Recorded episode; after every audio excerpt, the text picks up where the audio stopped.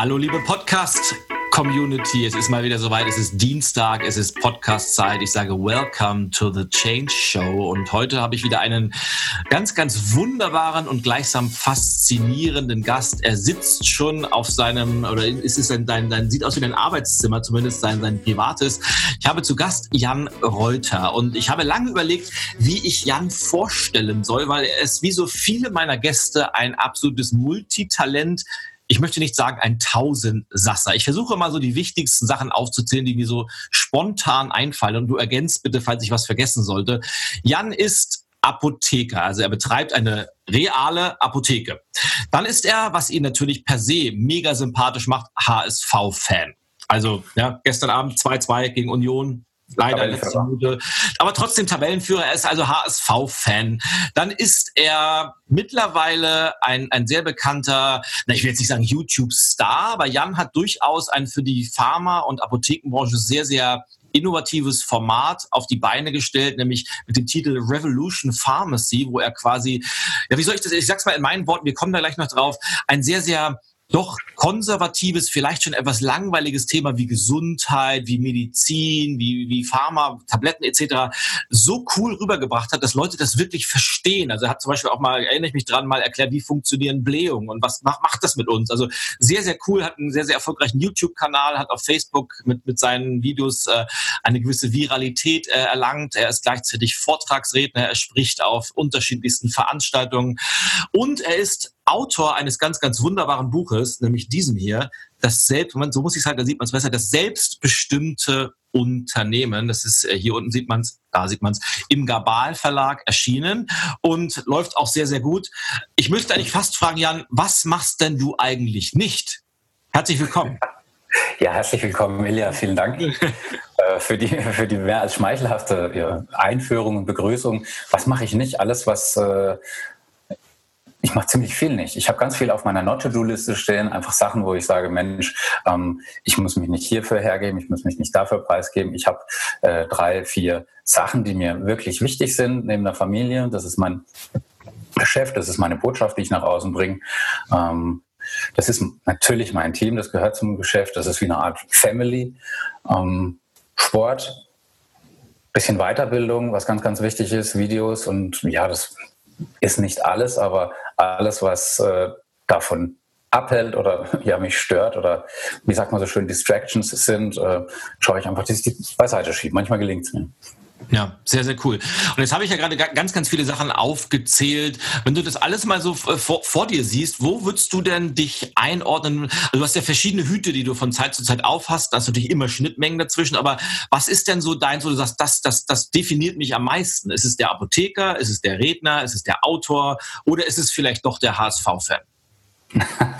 Wenn es nur der HSV-Fan wäre, ich habe im Moment gut lachen. Wir sind Tabellenführer, zwar in der zweiten Liga. Ich hatte zuletzt ja im Schaufenster die Flagge gehisst. Das war 2009, als wir im ersten Rückrundenspiel die Bayern weggeputzt haben und da Tabellenführer ja, lang, waren. Lang ist es her.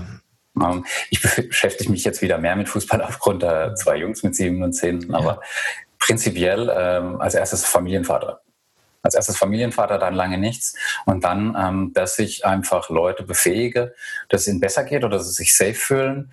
Ob das jetzt in einem Vortrag ist, ob das jetzt in der Apotheke ist, ähm, ob das jetzt in einem Coaching ist oder auch in einem Buch, dass ich ähm, komplizierte Botschaften so erklärt, dass der Bauer oder ich auch verstehe, so dass du es nacherklären kannst. Also wenn der Patient nach Hause geht und hat ein Rezept mit einem nicht steroidalen Antirheumatikum, einem, ähm, einem Coxib und einem Protonenpumpenhemmer und, und, und, und, und, dass der hinterher genau am Stammtisch erklären kann, ich habe A, ich habe B und ich habe C, mir geht's gut, ich bin safe. Und dann ist jemand, der kümmert sich um mich.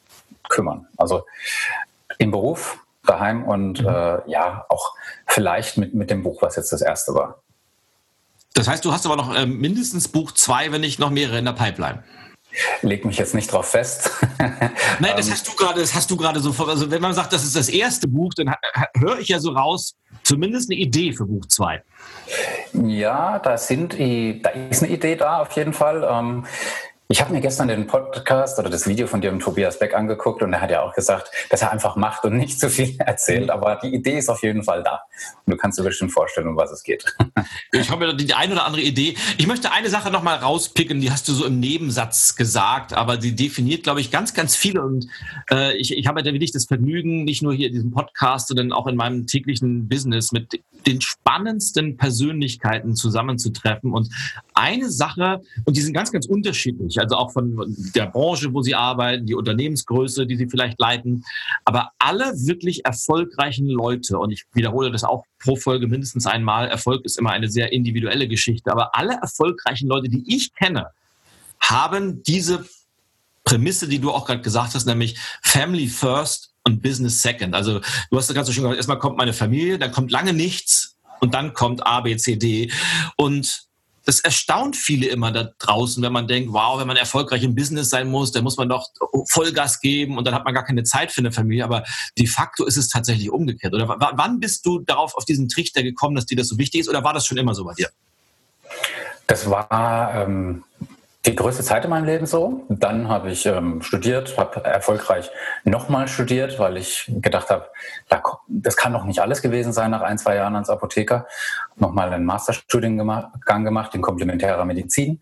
Hab dann, ähm, bin dann als Dozent sozusagen gescoutet worden weil ich einer der äh, beiden Apotheker da im Studiengang war mhm. und durfte dann einen sehr eklektischen äh, oder eine sehr elitäre Gruppe, Truppe dann im Ausland in Griechenland auf Kos unterrichten. Ähm, es hat riesig Spaß gemacht, war sehr anstrengend, aber du fühlst dich dann äh, sehr, sehr gut und du machst das dann auch sehr, sehr ich-bezogen, machst das, ja, wie, wie bringst du die Botschaft rüber, damit du dich besser fühlst, aber ich habe dann irgendwann mal gemerkt, anhand der Kritiken, wenn da nur Einser oder Fünfer rauskommen oder beziehungsweise Zweier oder Fünfer, ähm, dass du dich A, sehr doll verbrauchst und zweitens da langfristig nicht mehr glücklich wirst, sondern wenn du einfach schaust, dass du echt relevanten Nutzen bringst ständig Nutzen bringst. Entschuldigung.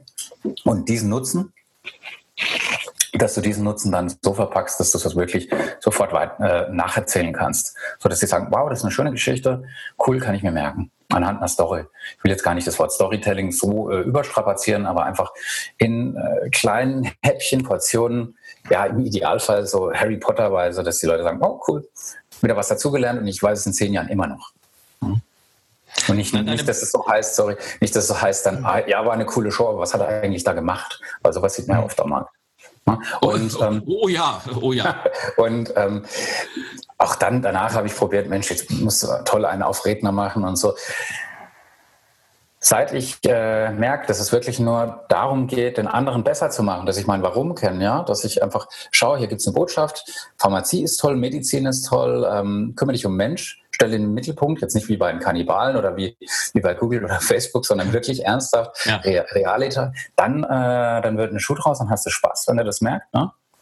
Dieses schöne Zitat von Page Adams, kannst eine Krankheit behandeln, dann gewinnst du oder verlierst. Aber wenn du einen Mensch behandelst, dann gewinnst du immer. Und das ist völlig egal, wie da die Diagnose aussieht. Und das ist so eigentlich mein Motto, mein Mantra.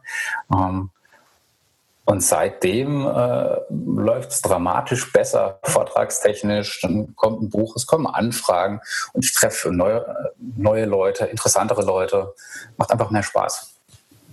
Ja, und das ist ja tatsächlich auch, was du so, deine Bescheidenheit ehrt dich ja sehr, aber es ist ja durchaus eine Gabe, komplizierte, vermeintlich sogar nicht ganz so spannende Dinge einfach und gleichsam sexy zu erklären, die Leute sagen, wow, das ist ja eigentlich ganz cool und, äh, und sich mal mehr mit diesem Thema beschäftigen. Wann hast du denn mitbekommen, dass du dieses, ich will jetzt das Wort Gabe auch gar nicht zu sehr nach vorne bringen, ich glaube zwar, dass es eine ist, aber nehmen wir doch das Wort Talent, dass du dieses Talent hast, das so zu können. Ich habe immer mal wieder, ja, hast, kennst du ja auch aus dem Einzelhandel von früher, von vor 10, 12 oder 15 Jahren, ne? dass äh, dann immer mal ein Außendienst vorbeikommt und sich wundert, warum in bestimmten äh, Produktkategorien die Abverkaufszahlen so gut sind. Und dann haben die mich gefragt, kannst du mal einen Vortrag drüber halten? Ja. Kann ich mir eigentlich nicht vorstellen. Mach doch einfach mal. Wir haben dich eh schon da gebucht, gemeinsam mit einem Arzt, der äh, Chef ist vom Deutschen Leichtathletikverband. äh, ich habe mir in die Hosen gemacht. Ähm, und es hat aber gut geklappt und dann kommt es so nach und nach und mir hat es, ich bin immer noch sehr nervös, wenn ich auf die Bühne gehe. Ähm, gehört aber auch dazu. Das ist ja auch irgendwie schön, solange man da nicht jetzt irgendwelche Panikattacken hat. Aber nach und nach finde ich es immer schöner, da in Resonanz zu gehen. Und so richtig gemerkt habe ich es eigentlich erst vor zwei Jahren, als ich eine Wette verloren habe gegen eine um, hm, Angestellte. Haben wir gesagt, wir machen jetzt hier mal eine Beratungs- und Abverkaufschallenge. Und ich habe gedacht, naja, das gewinne ich haushoch, ne, weil ich das ja. ja jahrelang schon geschult habe, in der pharmazeutischen Industrie, an der Uni und, und, und. Und dann ja, man sollte, wenn man eine Wette auf eine Wette eingeht, immer vorher wissen, worauf man sich einlässt. Ja. Der Wetteinsatz war ja suboptimal für mich. Ich musste dann zehn Videoblogs raushauen über das, was ich tue. Und ähm, ich habe mich da extrem unwohl gefühlt, wirklich extrem unwohl, vor der Kamera total unsicher, war da auch noch deutlich kräftiger als jetzt. Ähm, wenig Selbstbewusstsein, das äh, zu machen. Und ähm, irgendwann habe ich dann nach dem zweiten, dritten Video so einen kleinen Teddybär gefunden beim Moritz, unserem zweiten Sohn, und habe gedacht, den nehme ich her, weil kein Mensch will deine Fresse sehen, nehme ich doch mal mich. Ähm, Bruno. Bruno, genau. Ja. Dann habe ich Bruno, da hinten sitzt er. Und ähm, dann habe ich äh, Bruno genommen und habe dann halt äh, erzählt, Bruno hatte Liebeskummer oder Bruno hat, hat sich, was weiß ich, einen Oberschenkel gezerrt. Ne? Habe ich mir einfach überlegt, was, was ist jetzt da beim Bambini-Training ja. passiert? Oder was war eine interessante Kundenstory, ohne jetzt da seinen Namen zu nennen? Was könnte da spannend sein? Und dann habe ich so ein paar Geschichten gemacht und dann sind aus zehn Videoblogs 30, 35 geworden und dann sind auf einmal Leute auf mich zugekommen. Leute, die mir beide kennen, die wirklich groß in der Branche sind, die gesagt haben, kamen ganz viele Anfragen, boah, können wir da gemeinsam was machen? Die allermeisten habe ich abgelehnt, weil ich immer noch nicht äh, ja, ich hatte dann schon das Gefühl, dass die gesehen haben, okay, pharmazeutische Industrie oder Pharmabranche, interessant am Kapitalstock. Hm. Aber ist es wirklich aufrichtig? Ähm, mit ein paar Leuten habe ich was gemacht und diese Dinge sind durchaus äh, gut bis sehr gut geworden. Sehr schön. So soll es ja auch sein. Jetzt will ich mal gucken, wo ich am besten ansetze, weil auf der einen Seite fällt mir gerade auf, ist es ja, bist du das, das lebende Beispiel. Ich werde ja oft äh, gefragt, wenn man mal so mal über diese, diese, es gibt ja diese berühmten Buzzwords, die zurzeit sehr, sehr aktuell sind, aber weil, weil sie auch wichtig und relevant sind, wie zum Beispiel Disruption. Ja, und viele fragen, was, was muss ich mir unter Disruption eigentlich vorstellen? Es ist ja nichts anderes, als dass eine eine Branche oder eine Idee oder etwas, was über Jahre lang so war, wie es war, auf einmal komplett durchgeschüttelt wird, einmal um 180 Grad gedreht und neu erfunden wird. Und ich glaube, du bist einfach das, das lebende Beispiel, wie man so eine Branche disruptiv mal so durcheinander schütteln kann. Und da komme ich gleich nochmal zu. Was mich jetzt interessiert, ist tatsächlich dieser Weg, den du eingeschlagen hast. Du ich kenne ja auch relativ viele Apotheker und bei den meisten ist es so, die machen ihr Studium, die eröffnen ihre Apotheke oder übernehmen eine Apotheke und dann sind die Apotheker. Das heißt, Arbeitstag sieht immer gleich aus, fahren morgens in die Apotheke, verkaufen ihre, ihre, ihre Sachen, fahren abends wieder nach Hause und dann geht es am nächsten Morgen wieder los, falls sie nicht irgendwann mal eine Nachtschicht haben, bis sie dann irgendwann in Pension gehen. Da ist ja die wenigsten haben einen Videoblog, die wenigsten halten Vorträge, die wenigsten schreiben Bücher und die wenigsten gründen neue Unternehmen und machen tausend Sachen nebenbei. Ist das bei dir tatsächlich so, wie du das gerade erzählt hast, mehr oder weniger durch Zufall entstanden, weil du sagst, ich habe jetzt eine Wette und ich muss mir was Cooles ausdenken?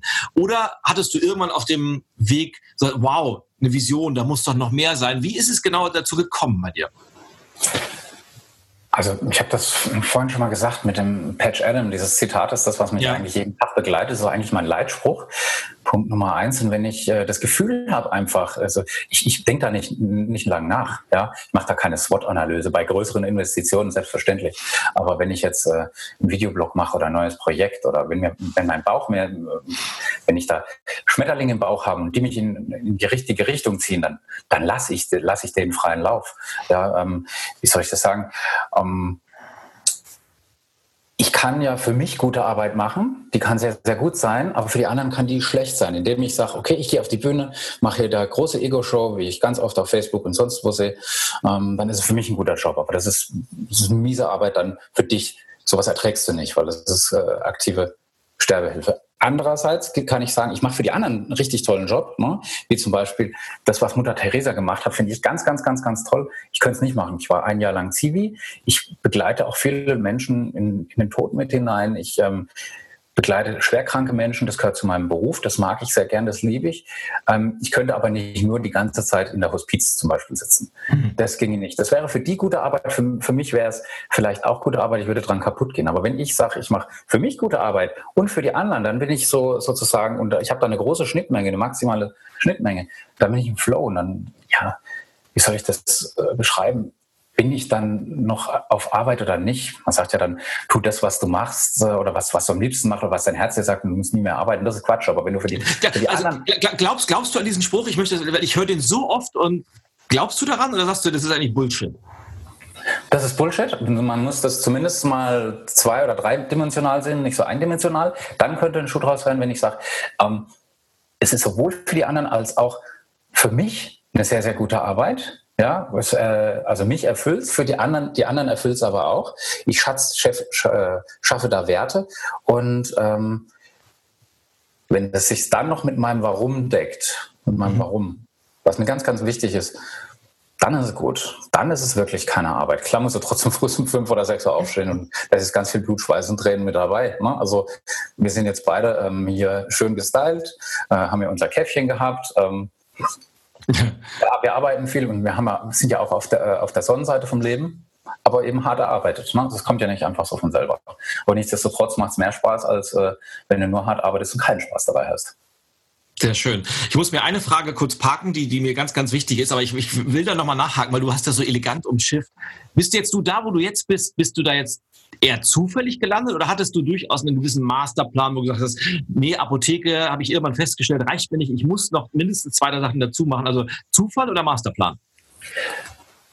Ja, ich will ähm, zum einen, ich liebe Apotheke, ja, ich liebe die Apotheke vor Ort, ich liebe es direkt am Kunden zu sein, aber gleichzeitig habe ich natürlich auch einen Masterplan. Ich will äh, diese Botschaft, ich möchte, die Apothekenlandschaft in Deutschland verändern. Ich möchte, dass da ein Bewusstsein dafür da ist, dass es ähm, Gesundheit ein wertvolles Gut ist, dass das ähm, anders ist als in einer normalen Apotheke sorry, liebe Kollegen, wenn du, wenn du da reingehst und, und, dann gleich nochmal denkst, ja, kein Wunder, dass, äh, ja, du wirst nicht angelacht, du wirst nicht begrüßt, du kriegst einfach was über, über die, die Theke geschoben. Das geht nicht. Ne? Das ist arrogant. Das ist, ähm, es gibt so viele tolle Möglichkeiten, die du hast. Also ich habe schon einen Masterplan. Ich möchte da einfach ein Bewusstsein ähm, hervorrufen, die Leute, äh, die Leute anregen, dass sie resilienter werden, dass die Spaß haben. Die sagen, hey, da gibt es Ansprechpartner, ich bin safe, da ist jemand, der kümmert sich. Und das geht aber auch heute nur noch, wenn du online bist, weil es gibt in meinen Augen den wichtigsten Platz auf dem Planeten einzunehmen, das ist die Oberfläche von einem Smartphone. Das ist mittlerweile die Oberfläche von einem Smartphone. Ähm, vielleicht ein bisschen überspitzt, aber ähm, überhaupt nicht die Leute müssen, müssen wissen, ähm, dass du ähm, relevant bist oder dass du was zu sagen hast und gleichzeitig musst du noch sympathisch sein, denen einen Mehrwert geben und das sympathisch sein, das verstehen halt nicht viele.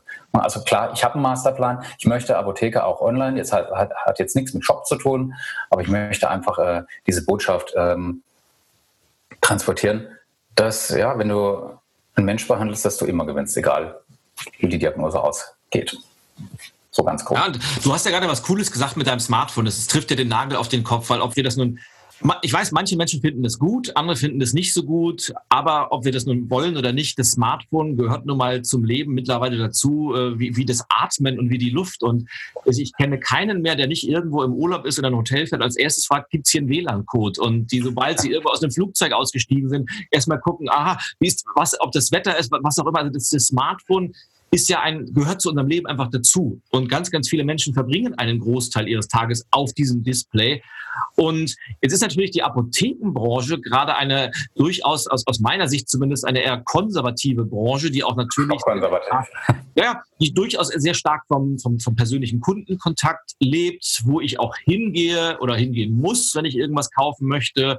Äh, klar gibt es auch die eine oder andere Internetapotheke, aber es ist nicht so verbreitet wie in anderen Branchen.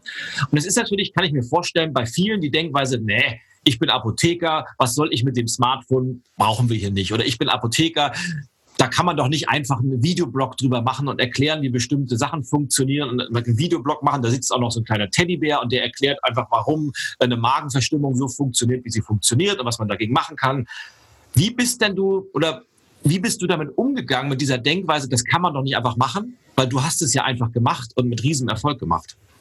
Ja gut, es war erstens mal äh, waren Ehrenschulden ne, gegen meine, äh, die ich bei meiner lieben Henriette einlösen musste. Ja. Und irgendwann, du merkst es dann einfach, es hat dann einfach Spaß gemacht. Es hat dann riesig Spaß gemacht und ich glaube, das ist dann einfach äh, rüber äh, rübergekommen. Ich, hab, ich bilde mir ein, da teilweise glänzende Augen gehabt zu haben, nicht vor Müdigkeit, sondern wirklich, weil es einfach ja. richtig Spaß gemacht hat, war richtig schöne Blödelei. Wir nehmen uns alle viel zu ernst. Wir nehmen uns viel zu ernst, gerade die Apotheker mit ihren weißen, eng aufgeschlossenen Kitteln. Ich habe dann immer die Distanz noch durch den, durch den Tresen, durch den HV-Tisch. Ähm, wir verstecken uns hinterm Fax. Ja? Ähm, von wegen Ach, ihr, ihr gehört auch noch zu der Branche, die noch Faxgeräte benutzt, ja? Arzt und Apotheker, der größte, also die einzigste, das sind die zwei einzigsten Berufsgruppen, die überhaupt diese ganzen Faxfirmen da ja, am Leben halten. Kann ich bestätigen.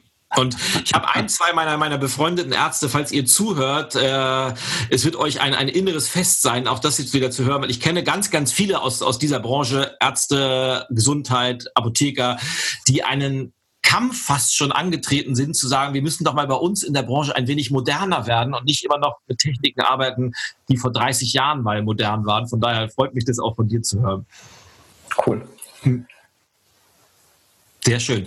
Jetzt habe ich eine andere Frage, bevor wir nochmal gleich einsteigen in dieses Format, weil ich finde es einfach so geil, aber ich, bevor ich das vergesse, ich habe es mir hier geparkt gehabt. Ähm, du hast dieses wunderbare Wort das Warum angesprochen. Und ich weiß ja, wie, wie wichtig das ist. Ich verwende es auch sehr häufig bin aber mittlerweile auch ein wenig vorsichtig, weil ich höre einfach, egal von wem, äh, du musst nur einen beliebigen Instagram-Feed aufmachen, dann steht ein 17-jähriger Junge am, vom gemieteten Porsche, obwohl er noch gar keinen Führerschein hat und erzählt dir, du musst dein Warum kennen. Also es ist ein, ein sehr inflationär gebrauchter Begriff, weil ich glaube, das haben ein, zweimal irgendwo auf einer Veranstaltung gehört und einfach weitererzählt, ohne überhaupt zu wissen, was dahinter steht. Trotzdem bin ich der festen Überzeugung, dass dieses Warum wahnsinnig wichtig ist. Und wer es nicht hat, dem fällt es schwer, mit, mit einer großen Erfüllung seinen Job zu tun. Ich glaube, dem fällt es auch schwer, erfolgreich in die Zukunft zu gehen. Vielleicht mal ganz konkret gefragt, du hast es gerade so, so deutlich gemacht, was ist denn dein Warum? Was ist dein Antrieb? Wofür bist du angetreten? Wofür bin ich angetreten? Ich bin dafür angetreten, das, um den Leuten klarzumachen, ähm, dass äh, da ganz, ganz viele Apothekerinnen, Apotheker, rühriges Personal da sind, die sich tatsächlich an die, die an die Hand nehmen, die durch den, durch den Gesundheitsdschungel lotsen, die ähm, Tag und Nacht erreichbar sind und äh, die sich tatsächlich um dich kümmern. Ich kann jetzt sagen, Mensch, lass es uns anhand vom Golden Circle aus, äh, aus diskutieren, dann ist es einfacher. Ich kann sagen, Mensch, ja, ich bin Apotheker, ist das was? Ne? Wie mache ich, mal ganz kurz, kurze Anmerkung, weil ich vermute, dass nicht alle Zuhörer, Zuschauer wissen, Golden Circle, Simon Sinek, dieses von innen aus Why, How, What. Genau. Also man startet außen mit dem Kreis. Der erste Kreis ist das äh, Was, das What. Also was bin ich, wenn ich sage, ich bin Apotheker? Ja, das kann man cool finden. Also ich sage es nicht mehr auf Partys oder im Urlaub, weil sonst werde ich die ganze Zeit belagert. Gerade im Urlaub dann so mit Senioren, jetzt wo ich sie mal privat habe, können wir mal ja, über, die cool, sprechen, über, über mein Insulin und sonst was. Nein, deswegen sage ich eigentlich immer, ich bin von einer Steuerverhandlung. Dann werde ich im Urlaub in Ruhe gelassen. also das was, ich bin Apotheker. Das kann ähm, Behagen auslösen oder auch nicht. Wie mache ich das? Indem ich äh, mir richtig Mühe gebe, richtig gut berate ja. und äh, mich fort- und weiterbilde. Warum? Hm, keine Ahnung. Wenn ich aber sage, und hier wieder Patch Adams, wenn du eine Krankheit behandelst, kannst du gewinnen oder ver verlieren. Aber wenn du einen Mensch behandelst, wirklich einen Mensch, den Ilja, dann gewinnst du immer. Wie mache ich das mein Warum? Und davon bin ich ganz fest überzeugt, dafür brenne ich. Wie mache ich das? Ich höre zu, ich höre hin, ich halte Händchen. Ich versetze mich in dich hinein, ich äh, schaue auf deinen Medikationsplan, ich kenne dich in- und auswendig, ähm, ich kümmere mich um dich. ist das Wie? Was? By the way, ich bin ein Apotheker. Das ist genau die gleiche ähm, Botschaft, nur in einer anderen Reihenfolge. Und das ist der Golden Circle von Simon Sinek. Den finde ich schon richtig gut. Deswegen habe ich den auch in meinem Buch äh, gebracht. Ich weiß, du verwendest den auch gerne, weil der ist wirklich Rock'n'Roller Typ. Always start with Why. Ähm, ganz, ganz, äh, ganz, ganz tolle Botschaft. Und man kann dieses Why noch, dieses Warum noch überspitzen. Wozu? Ne? Ja. Und dann schaue ich mir einfach vor, äh, abends meine Kinder an, wenn sie im Bett liegen oder wenn sie mich anlachen oder wenn ich abends heimkomme und einen Kuss von meiner Frau bekomme, dann weiß ich wozu. Ja, ich hoffe, viele haben jetzt gut zugehört und nehmen sich ein Beispiel an dir, weil genau so funktioniert nicht nur das Leben, so funktioniert das Business. Und ich habe es vorhin gesagt, alle, die ich kenne, die irgendwie erfüllt sind in ihrem Wirken, in ihrem Job, die haben ein solches Warum und das treibt sie an und das hilft vor allem dann, wenn man mal. Und jetzt kommen wir wieder zu dem, was du vorhin auch gesagt hast und du hast es ja glücklicherweise auch als Bullshit bezeichnet, dieser tolle Satz. Finde etwas, was du liebst und du wirst nie wieder arbeiten müssen. Das ist ja so bla bla bla bla bla, weil es gibt natürlich in jedem Job, ob du nur eine Apotheke hast oder Lehrer bist oder bei der Steuerfahndung. Aber es, gibt einfach Dinge in deinem täglichen Job, die machen auch mal nicht so viel Spaß. Du musst mal mit, mit großen Schwierigkeiten kämpfen. Manche Unternehmen kämpfen auch mal teilweise gegen die Existenz. Das gehört auch dazu und das macht keinen Spaß. Und das, da hat man auch nicht das Gefühl, oh, du musst nur tun. Und, aber in diesen Momenten, hilft dir eben dieses Warum trotzdem weiterzumachen, weil du genau weißt, wofür mache ich das, wozu mache ich das und wenn man das hat, dann steht man diese Phasen eben auch durch und die anderen, die einem sowieso Spaß machen, die werden noch intensiver, oder?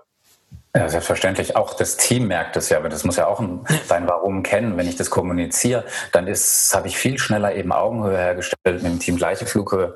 Ja. Denen geht's denen geht's besser, die fühlen sich safe, obwohl sie, sie sind aufgeklärt. Ne? Es gibt ja immer den einen Pol aufklären, ne? kläre ich die radikal nur schonungslos auf oder nehme ich sie an die Hand oder mache ich oder mache ich beides in einem vernünftigen. Maß und das ist das, was ich unabdingbar wichtig finde, dass ich so ein, auch wieder so ein Inner Circle Bild, dass ich sage, okay, gehörst du zum Team oder nicht? Und wenn du zum Team gehörst, dann kennst du mein Warum, dann kennen wir unser Warum, was wir gemeinsam erarbeiten. Und dann ist es mir völlig egal, ob das die Hilfskraft ist, die studentische, ähm, der 30-jährige Apotheker oder, oder, oder das ist dann One Family. Klingt jetzt ein bisschen sozialromantisch. Ist es vielleicht auch, aber ich finde, äh, ist für mich der Anspruch, genauso zu arbeiten, weil dann habe ich Spaß, dann haben die eben das Vertrauen. Es kommen so viele Unsicherheiten von außen, jetzt zum Beispiel Versandhandelsverbot, was du vielleicht mal in der Presse liest, oder eben der Onlinehandel, wie hinter dir steht die Wand von Büchern, ne, was da der Gabal Verlag ähm, oder andere Verlage einfach mitmachen, wie die sich der Disruption äh, stellen müssen. Das ist da auch äh, kein Zuckerschlecken. Aber wenn ich äh, dann noch Gefahren von innen habe, die darf es nicht geben. Ne? Also entweder gehörst du zum Team oder nicht. Und das kann man eigentlich sehr friedlich und auf, auf Augenhöhe lösen und es macht eigentlich richtig Spaß. Es ist was Spannendes passiert. Wir haben zum allerersten Mal in diesem, diesem Podcast-Interview einen Dissens. Ich wage dir vehement zu widersprechen, was du gerade gesagt hast.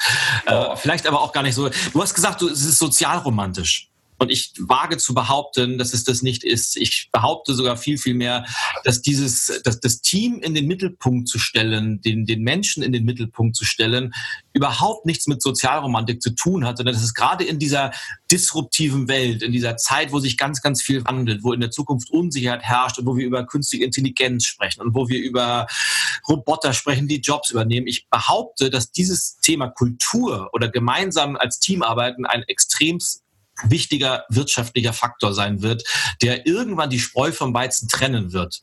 Und vielleicht sind wir gar nicht so weit auseinander, aber das wollte ich auf jeden Fall ergänzen, weil es wundert mich immer wieder, wie wenig Unternehmen das tatsächlich machen, weil es so wichtig ist. Ich hätte den Konjunktiv verwenden sollen. Dann wären wir 100% deckungsgleich gewesen. Du hast völlig recht, hast mich ertappt. Natürlich, es klingt, es mag eventuell sozialromantisch klingen. Ich finde es überhaupt nicht sozialromantisch. Ich finde das ziemlich cool und für eine Conditio sine qua non. Das könnte ja nicht zur Arbeit gehen. Und es gibt genügend Tyrannen und es gibt auch genügend, äh, sorry, Vollhongs, die sich Digitalisierung äh, äh, und, und, Internet of Things und Disruption und agil auf, auf die Stirn schreiben und die dich täglich über Xing und, und, und Twitter anschreiben, wo du sagst, hey komm, lass mal. Ja, ja, exakt. Und jetzt bin ich mir ziemlich sicher, dass jetzt ganz, ganz viele da draußen zuhören oder hier über YouTube zuschauen und sich fragen, wow, das ist ja, ja, da ist ja was dran mit diesem Team und die Menschen, ich würde ja gerne, aber wenn ich mir mein Team so angucke, das ist eher so ein ja, zerstrittener Haufen und wir haben viel Grüppchenbildung und äh, haben sowieso ein paar dabei, die wollen nicht so richtig. Mal unabhängig jetzt von der Branche, was kannst du Teams, was kannst du Unternehmen, was kannst du vielleicht Unternehmern so als, als vielleicht als konkreten Tipp an die Hand geben? Wie schafft man es, sich so ein Team aufzubauen, das vielleicht sogar, und jetzt kommen wir wieder so ein bisschen in die Sozialromantik-Geschichte, die, vielleicht sogar das Gefühl haben, das ist mehr als ein Team, wir haben eher so eine familiäre Atmosphäre, wie du das ja vorhin gut beschrieben hast. Wie, wie schafft man sowas? Indem ich vielleicht, ähm, habe ich auch ein Buch beschrieben, einen sozialen Vertrag einfach ähm, und ja, unterschreibe mit meinem Team, dass ich sage, okay, ich höre dir zu, du hörst mir zu, also das Modell, ich bin okay, du bist okay, aber ja. es ist viel, viel mehr als das eigentlich, dass wirklich einfach diese gleiche Augenhöhe hergestellt wird. Ich habe ich hab zwei Reinigungskräfte, die sind genauso wichtig, ja. Auch, ähm, ich will jetzt nicht mit, mit Bach vergleichen, aber da gab es auch einer, der unter der Orgel war und die ganze Zeit irgendwas gestrampelt oder gedreht hat. Und ohne den wäre der völlig wertlos gewesen. Er hätte nicht seine, äh, ähm, seine, äh, seine, seine Musikstücke zum Besten geben können. Geht nicht. Es geht einfach nicht ohne. Das ist, das ist einfach ganz, ganz wichtig. Respekt, Vertrauen, ähm, Offenheit, auch ein bisschen Verletzlichkeit Verschwiegenheit nach außen, dass ich weiß ganz genau, wenn ich was mit einem unter vier Augen bespreche, dass das auch absolut vertraulich bleibt, dass ich aber immer ähm, proaktiv auf mein Team zugehe. Und das, das kann ich nicht von heute auf morgen umkrempeln. Das geht nicht. Ja. Das, das, geht nicht. Ich kann jetzt nicht irgendeinen Laden übernehmen und wo reingehen und da sind äh, ist schlechte, äh, dicke Luft. Dann, dann muss ich schon mal schauen, wer gehört denn zum Inner Circle, wer nicht. Wen kann ich mir da vorstellen, dass er dazugehört, wer nicht. Da muss ich auch schmerzhafte Entscheidungen treffen. Aber ähm, um hier mal im medizinischen Duktus zu bleiben, wenn hier mein Finger hier äh, anfängt zu faulen, irgendwann muss ich halt den, den abschneiden, oder sonst fault irgendwann die ganze Haut, äh, die ganze Hand und ja. dann muss die ab und dann irgendwann ist der Arm ab und dann, dann war es das. Deswegen hier ganz klare Linie, ganz klare Regeln, höflich, offen. Ähm, ja, vielleicht so wie im Valley. Ich höre gerade Disrupt Yourself tatsächlich mhm. von äh, Christoph ja. Käse wenn man da ein bisschen enger aneinander rückt und nicht so viel Distanz schafft und auch so als Chef äh, sich tatsächlich einfach unter sein Team mischt. Ne? Ähm, ja. äh, kein MBA, sondern ein MBWA, Management by Walking Around. Ja? Why not? Ja, exakt. Why not? Äh, weil, glaube ich, und das ist der, der, der, die Denk, oder der Denkfehler, das bei vielen immer noch in diesem Kopf ist, Chef, merke ich ganz oft, gerade wenn ich auch mit jungen angehenden Führungskräften arbeite, dass die diese Denkweise haben. Chef sein bedeutet von oben herab Anweisungen zu geben. Chef sein bedeutet viel zu reden. Chef sein bedeutet Distanz zu halten, weil dieses Gefühl habe, dass ich ansonsten keinen Respekt zurückbekomme, dass ich ansonsten überhaupt keine Führungsqualität habe. Das Gegenteil ist ja der Fall. Ich muss als Chef vor allem zuhören können. Ich muss nahbar sein. Du hast gerade gesagt, ich muss verletzlich sein können. Und ich glaube, das ist es. Why not? Und vielleicht ist die Antwort, because you can. Genau. Yes, ja. You, oh ja, yes you can. ja, yes you can, ja. Also es ist ja oftmals die Frage, warum sollten wir irgendwas tun? Ja, weil, weil wir es können. Und Ganz genau. diese, diese Antwort sollten wir uns vielleicht viel, viel öfter selber geben.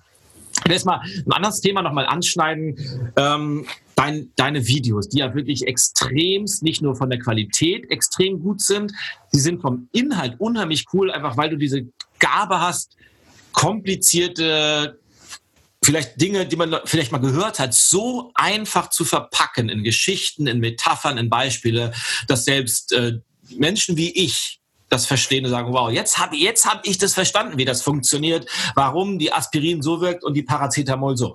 Ähm, und das ist ja, es ist ja wirklich eine Gabe, aber man kann das, glaube ich, auf ganz, ganz viele andere Branchen auch übertragen, dass Leute vielleicht vor ihrer Zukunftsstrategie sitzen und sich fragen, wie schaffe ich es, mein Unternehmen zukunftsorientiert aufzusetzen. Und vielleicht fragen die sich auch, oh, sollte ich vielleicht auch mal was mit Internet machen oder sollte ich auch mal was mit Videos machen? Dann sagen die, nee, ich stelle ja nur, keine Ahnung, äh, Gartenzäune her oder ich mache irgendwie Werkzeug, um im Garten was umzugraben. Das hat ja, das, das kann man ja nicht digital machen. Was würdest du diesen Leuten raten? Wie kann man vielleicht anfangen, egal wie die Branche ist, irgendwelche ähnlichen coolen Sachen auf die Beine zu stellen, wie du das gemacht hast? Ich würde tatsächlich auch genauso eine Wette empfehlen. Hm? Zum Beispiel, oder einfach zu sagen, okay, im Team, die ja. nächsten zehn Tage bist du dran, ja, oder Montag ist immer dein Tag, Dienstag ist dein Tag.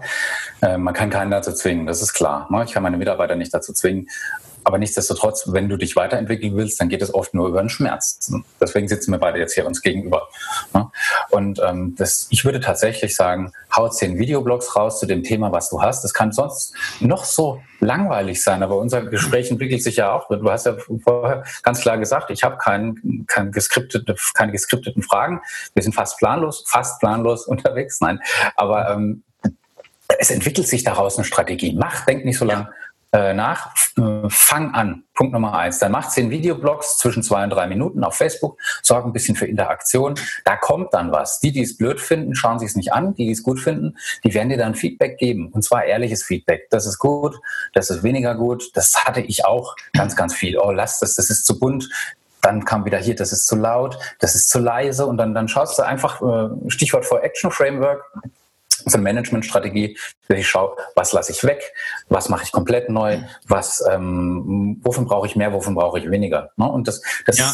das, da häng, hängst du einfach mal die Ohren in den Wind und, und, und spürst einfach mal, gehst in Resonanz mit deinem Publikum und schaust, das sind am Anfang vielleicht nur zwei, drei Leute. Am Anfang, am Ende sind es dann bei dir Tausende, Hunderttausende, Millionen Leute, die deine Videos gucken.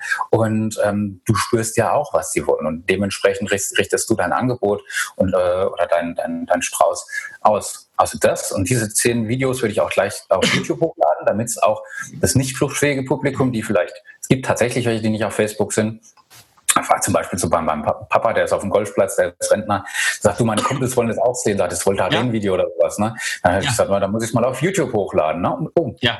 ups, die Bups, die Leute schauen es an, dann wird es auf WhatsApp geteilt. Ne? Also ich würde es ähm, erstmal vielleicht äh, auf YouTube anlistet stellen, aber zehn Videos hochladen, Facebook, Warum auch nicht gleich auf Instagram Live? Hast du noch eine größere Reichweite, zwei, drei Hashtags aus deinem. Schau einfach mal, was die Leute bei dir aus der Branche für Hashtags verwenden. Folge denen und äh, schau dir so ein bisschen an, was die machen und mach das besser als die. Du kannst es immer besser machen als die, auch wenn du kleiner, größer, dicker, dünner, äh, weniger oder mehr selbstbewusst ist, völlig egal, ist einfach authentisch.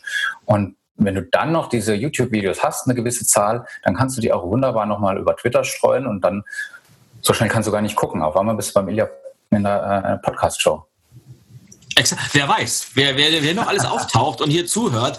Und es ist ja tatsächlich das Spannende, dass man, und das ist, zeigt ja deine Geschichte auch so toll, dass man, wenn man anfängt, sich auf so einen Weg zu begeben, die manchmal beginnt ein Weg mit einer Wette, wo man sagt, komm, zehn Videos und dann werden die Videos aber total cool man macht mehr Videos und die Videos werden besser. Aber man fängt an, etwas professioneller ranzugehen, sich mal vielleicht einen kleinen Plan zu machen, was will ich genau sagen und welche Themen könnten da draußen sein. Und die Videos werden noch besser und gehen viral, wie man so schön sagt. Sie werden geteilt noch und nöcher. Und ehe man sich versieht, kriegt man Anfragen und was ja bei dir auch passiert ist, ich glaube, es war, wann, was, war es dieses Jahr oder im letzten Jahr, wo du auf dieser großen Bühne hier in Berlin gestanden hast und den großen Preis abgesahnt ja, hast? Ja, das war sehr schmeichelhaft. Damit habe ich ja. wirklich nicht gerechnet. Aber wenn du dann eben mit einer Thea Dorn oder mit, mit Sascha Lobo auf der Bühne stehen darfst oder mit dem Christoph Käse, na, ähm, hat man schon ein bisschen Pipi in den Augen. Also da war ich schon stolz. Ähm, da will ich mich nicht drauf ausruhen, aber mhm. gro große Nummer. Habe ja. hab ich nicht gerechnet. Das heißt, du hast einen Vortrag gehalten, sag mal kurz, wie die Veranstaltung hieß, damit die Leute das im Zweifelsfall mal nachschauen können. Du hast einen, einen Vortrag gehalten und einen Preis bekommen.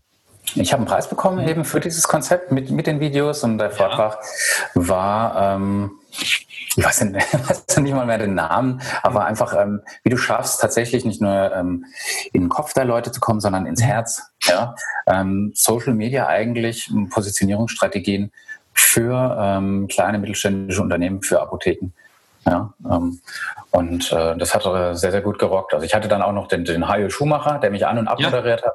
Und cool. wir haben äh, wirklich Spaß gehabt. Coole Socke. Ne? Ja, Na, ich habe das Video natürlich gesehen und man, man merkt, das ist ja das Tolle, dass man Menschen wirklich anmerkt, ob sie Spaß haben auf einer Bühne. Und Spaß hat man aus meiner Erfahrung immer dann, wenn man, und jetzt kommen wir so ein bisschen, so ganz langsam die, die, die Brücke zum Anfang. Spaß hat man, glaube ich, immer dann, wenn man den Fokus eben nicht auf sich legt, sondern auf die Menschen, für die man spricht. Und wenn man den Fokus mhm. darauf hat, was haben die denn jetzt davon, dass ich denen das erzähle, dass ich vielleicht irgendwelche Sachen teile mit denen. Und wenn man merkt, dass dann auf einmal so eine Beziehung entsteht, die Leute sagen, wow, was der Reuter da sagt, das ist ja nicht nur cool, sondern das bringt mich ja weiter, weil das kann ich, kann ich mir ein, zwei Sachen rausnehmen und vielleicht gleich morgen ausprobieren. Und dann hast du dieses Besondere, wo auf einmal merkt man es an den Augen, man merkt es an der ganzen Körper halt, dass es den Leuten Spaß macht, aber auch nur dann, und das passiert auch nur dann, wenn man das Warum hat. Und irgendwie drehen sich alle Sachen immer wieder im Kreis und zumindest bei mir stelle ich fest, man kommt immer und immer wieder auf dieses, was treibt dich an und warum tust du das? Und viele andere Sachen ergeben sich mehr oder weniger von alleine. Ja, ganz Oder? genau. Also ja. ähm, ich, ich merke das auch, wenn je mehr die eben Nutzen bekommen von der Bühne runter und je bescheidener ich da oben eigentlich auftrete, klar sagt dann der Veranstalter öfter mal, sei mal laut, sei mal frech, äh, Eck an, gib mal Lautstärke 10. Klar, ja. geht auch. Aber du musst trotzdem schauen, dass du da, ähm, sind für mich eigentlich die zwei wichtigsten Werte, Bescheidenheit plus Ehrgeiz und das miteinander kombiniert. Das ist ein ganz, ganz schmaler Grad zwischen ja. arrogant und Selbstbewusstsein. Das ist gerade, ja, das als, stimmt. gerade als Redner, ne, ja. ähm, ähm, Dir brauche ich das nicht unterstellen, äh, Arroganz, im Gegenteil, aber ganz, ganz vielen anderen, den, die müssen äh, das erstmal widerlegen, dass es nichts sind. Und wenn, wenn ich diesen Spannungsbogen hinkriege, und in dem kann ich ja wunderbar spielen und eben Spannung erzeugen in meiner Story, die ich oben erzähle. Und in dieser Story gibt es immer wieder Häppchen an verschiedenen Daten oder Handlungsanweisungen, die vielleicht oder hoffentlich nützlich sind für die Zuhörer und dann, dann macht es Spaß. Ja. Exakt. Jetzt äh, nochmal eine Frage, so, so um ganz langsam in, in, in, den Ausklang des, des Interviews zu kommen, weil wir tatsächlich schon wieder eine Dreiviertelstunde miteinander plaudern und ich habe es dir schon Holy angekündigt. Wenn wir erstmal ins Plaudern kommen, dann überzieht man halt oft mal so ein bisschen, aber das ist ja auch ganz, ganz toll, weil viele Sachen, die du sagst, äh, sind, sind so wahnsinnig wertvoll und ich hoffe, die Leute schreiben wieder mit und wenden das Ganze auch an, was du sagst. Aber um mal darauf zu bleiben, ich kann mir vorstellen, dass jetzt viele Menschen zuhören, die vielleicht schon da mal 45, sagen wir mal 50 plus sind und sagen, okay, das, was der Reuter da sagt, mit dem, mit dem Internet und Smartphone und Videos aufnehmen und vielleicht sollten wir das für unser Unternehmen auch mal machen, aber ich bin jetzt, ich habe mit der ganzen Technik nichts am Hut und äh, Facebook habe ich auch nicht und äh, überhaupt, äh, meine Töchter können das, ich kann das nicht. Was rätst du dieser Generation, die vielleicht ein wenig, wie soll ich mal sagen, ein wenig Manschetten vor der Technik hat? Wie kriegt man das hin? Soll die sich komplett sagen, okay, Social Media machen wir alles nicht und Videos machen wir auch nicht? Oder was rätst du diesen Menschen, diesen Unternehmern? Ich zeige ganz gerne in meinen Vorträgen, wenn ich Folien zeige, ich mache es mittlerweile oft ohne Folien, aber wenn ich Folien zeige, immer mal, was live passiert, gerade auf Facebook, Instagram, äh, vielleicht Snapchat, Twitter und, und, und, und YouTube, wie viele Milliarden, Millionen Videos gerade aktiv angeguckt werden. Oh ja. Und da kann ich einfach sagen, äh, wir müssen, wir müssen hier drauf. Wenn du 50 bist, dann hast du noch 40 Jahre hoffentlich. Ne? Ich gehe mal schwer davon aus, wenn du einen guten Apotheker hast, solltest du das eventuell hinbekommen. Ne? Und äh, ja, wozu würde ich raten? Ich würde zum Beispiel raten, den Ilya zu ähm, abonnieren auf YouTube und auf allen anderen Kanälen zu schauen, was macht der gut ja, einfach das anschauen, dass du, du brauchst nicht immer Tagesschau gucken. So reicht einmal in der Woche am, am Samstag oder am, am Sonntag, wenn du eine Zusammenfassung oder von mir aus die Welt am Sonntag oder sowas liest. Wir haben genügend äh, negative Botschaften. Schaut euch mal positive Botschaften an, von dir, die anderen Interviewgäste zum Beispiel.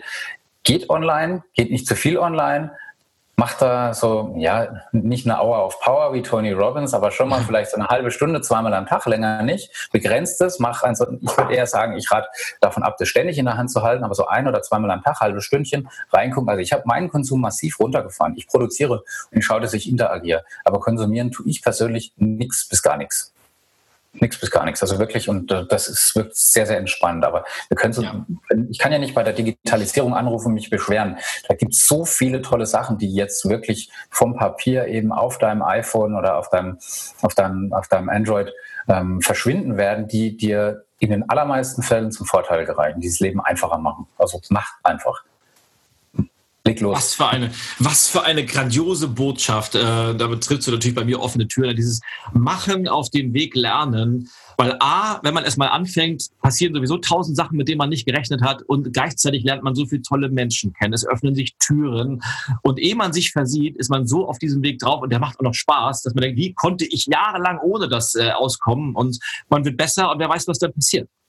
Und genau. da, möchte, da möchte ich gleich die nächste Frage anschließen. Wer weiß, was passiert? Was sind denn bei dir, Jan, bei dir ganz persönlich deine nächsten Ziele? Was hast du noch an, an Träumen im Kopf? Was hast du in den nächsten zwei Jahren vor? Ähm, also im Januar kommt eine neue Show raus. Ähm, kann ich noch nicht äh, konkret formulieren, was da kommt, aber es wird spannend, es wird episch, das wird cool. Bin ich stolz cool. drauf. Ich weiß es schon, ich darf es auch nicht sagen. Ich kann euch sagen, es wird sensationell cool. Ja, du hast Schweigepflicht als Arzt. Ne? Ich habe aber, dann, ja, absolut, ja. und äh, dazu kommt noch, ähm, kommt noch eine neue Vlog-Serie. Ähm, ich bin am überlegen, Richtung neues Buch und darüber hinaus ähm, noch andere Projekte. Auch da ist noch ein bisschen im Wagen. Ja, du hakst ganz gut nach, du hättest auch Journalist sein können, du Schweinebacke. ähm, ja, nee, dabei wollen wir es belassen. ja, bist du, da bist du dir ganz sicher, weil, weil da ist ja, da ist ja noch was, ja? Mm, definitely maybe. Ja? Ah, Oasis. Mhm, genau, ja. Oasis ja. höre ich gern. Lieber noch äh, Punkmusik. Du bist ja auch äh, Rockmusik-Fan. Also bei ja. mir, das Punk baue ich ja ganz gerne mal auch so als, als, als, als Lebensmotto oder als, als, als, ja, als Lebens, äh, Stil mit ein. Ich muss ja nicht mit Ero rumlaufen, das kommt in der Apotheke jetzt nicht so cool, aber man kann einfach etwas lockerer sein. Und es muss nicht Anarchie sein, aber so, ja, gleiche Augenhöhe. Spaß haben. Da einfach machen. Um dich mal von deinen persönlichen Zielen ein bisschen wegzuholen, ich bin sicher, da ist, also du hast noch ein, zwei Sachen im Köcher, wo du einfach nicht drüber sprechen möchtest. Ist auch okay. Kommen wir mal zur Apotheke, weil mich das einfach persönlich interessiert, weil mich ja auch natürlich äh, das Thema Zukunft sehr, sehr stark beschäftigt.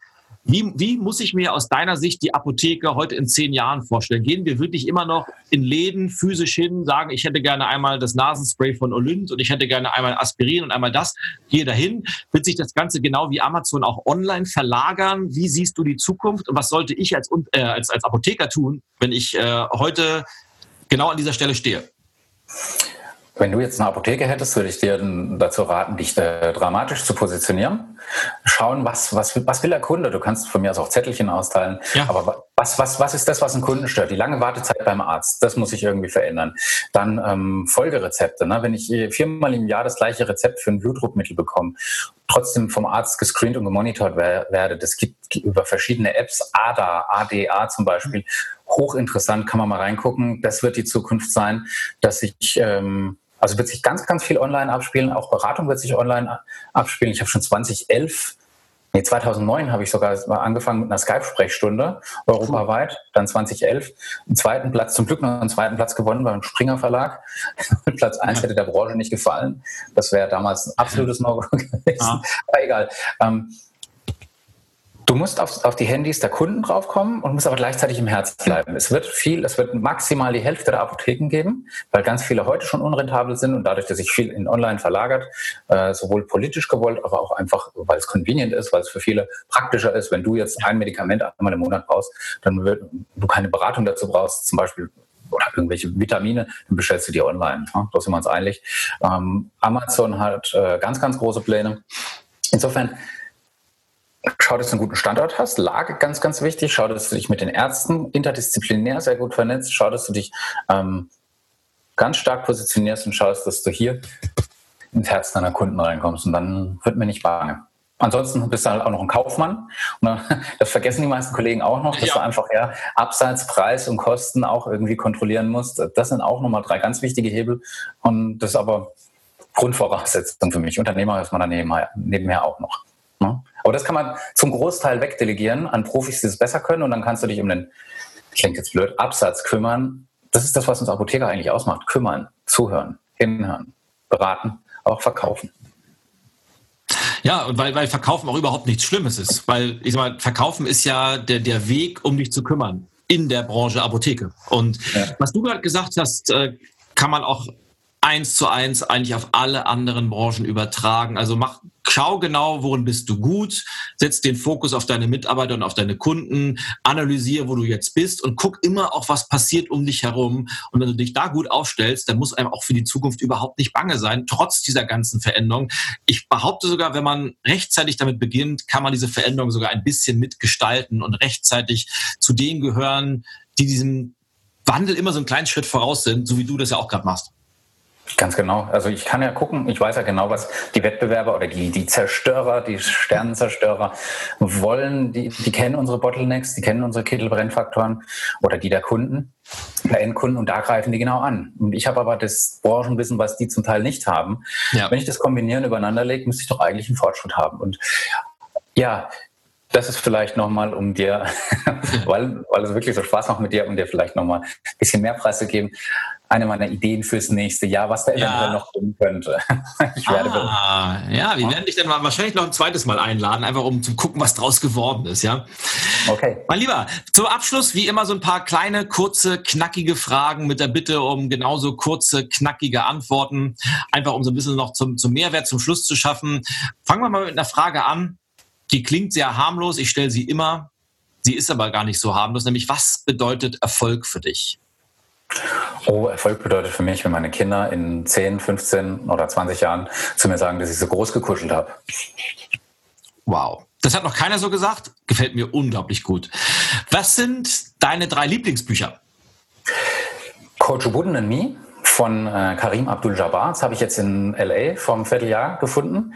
Sehr geil. Ähm, All-Time-Scorer. Ja, der wird selbst LeBron James bitte nicht äh, knacken.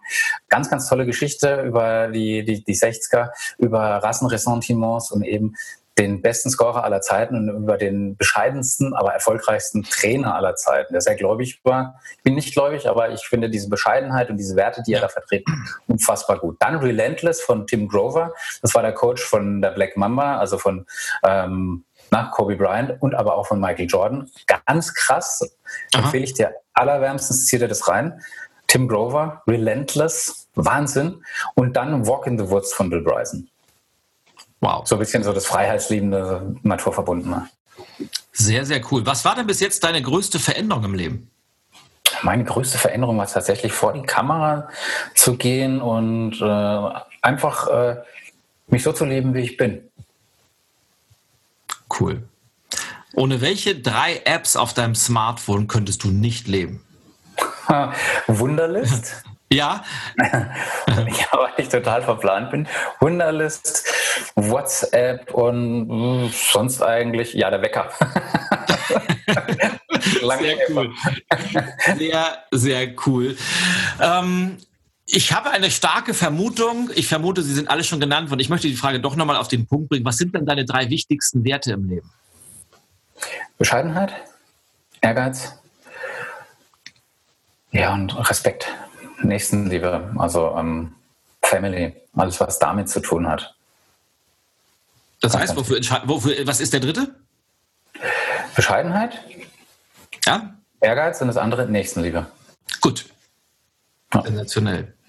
Dann würde ich gerne an dieser Stelle, lieber Jan, mich ganz ganz herzlich bedanken für diese wirklich, boah, also Sie haben selten so, so, so eine Content-Dichte wie heute, aber ich glaube, das macht sich auch aus und ich stelle das auch immer wieder fest, dass, dass wir, wir reden ja viel über Wandel und auch Disruption und ich glaube auch diese ganze Weiterbildungsbranche befindet sich in einer solchen Disruption, dass eben nicht mehr noch dieses typische bla bla bla und Chaka Chaka und hier Attacke dass die Zeiten sind hoffentlich bald vorbei, gehören so ein bisschen in die 90er Jahre vielleicht. Was die Leute heute wirklich wollen, ist Sachen, die, die einen weiterbringen, nutzen, Werte vermitteln, wirklich konkrete Sachen, die man anwenden kann, Inhalte. Und davon hast du heute so wahnsinnig viel rübergebracht. Und wenn die Leute nur ein einziges Nugget davon sich rausziehen und umsetzen, dann wäre ich glücklich, du glaube ich auch. Und dafür ganz, ganz äh, herzlichen Dank. Ich wünsche dir bei all deinen Träumen, diesen ausgesprochenen und auch denen, die da noch nebenbei sind, ganz, ganz viel Freude und äh, ganz, ganz viel Spaß natürlich auch. Und möchte, wie das traditionell in diesen Gesprächen ist, gerne auch dich äh, oder das Gespräch bei dir so beenden, dass du das letzte Wort hast für Dinge, die du mit der Welt schon immer mal teilen wolltest oder was du denkst, dass ein guter Abschluss dieses Gesprächs sein konnte. Die Bühne ist yours. Die Bühne ist yours. Ähm, ich gehe einfach mal davon aus, dass meine Frau sich dieses Video angucken wird. Ähm, Schatz, ich liebe dich. Punkt. Vielen, vielen Dank, lieber Jan. Vielen Dank und an alle Zuhörer auf iTunes, Spotify, wo auch immer ihr uns zuhört, an alle Zuseher auf YouTube. Euch vielen Dank für eure Zeit. Euch vielen Dank dafür, dass ihr uns die Treue seit, seit ganz, ganz langer Zeit haltet. Und wir hören und sehen uns beim nächsten Mal. Ciao, ciao, euer Ilja.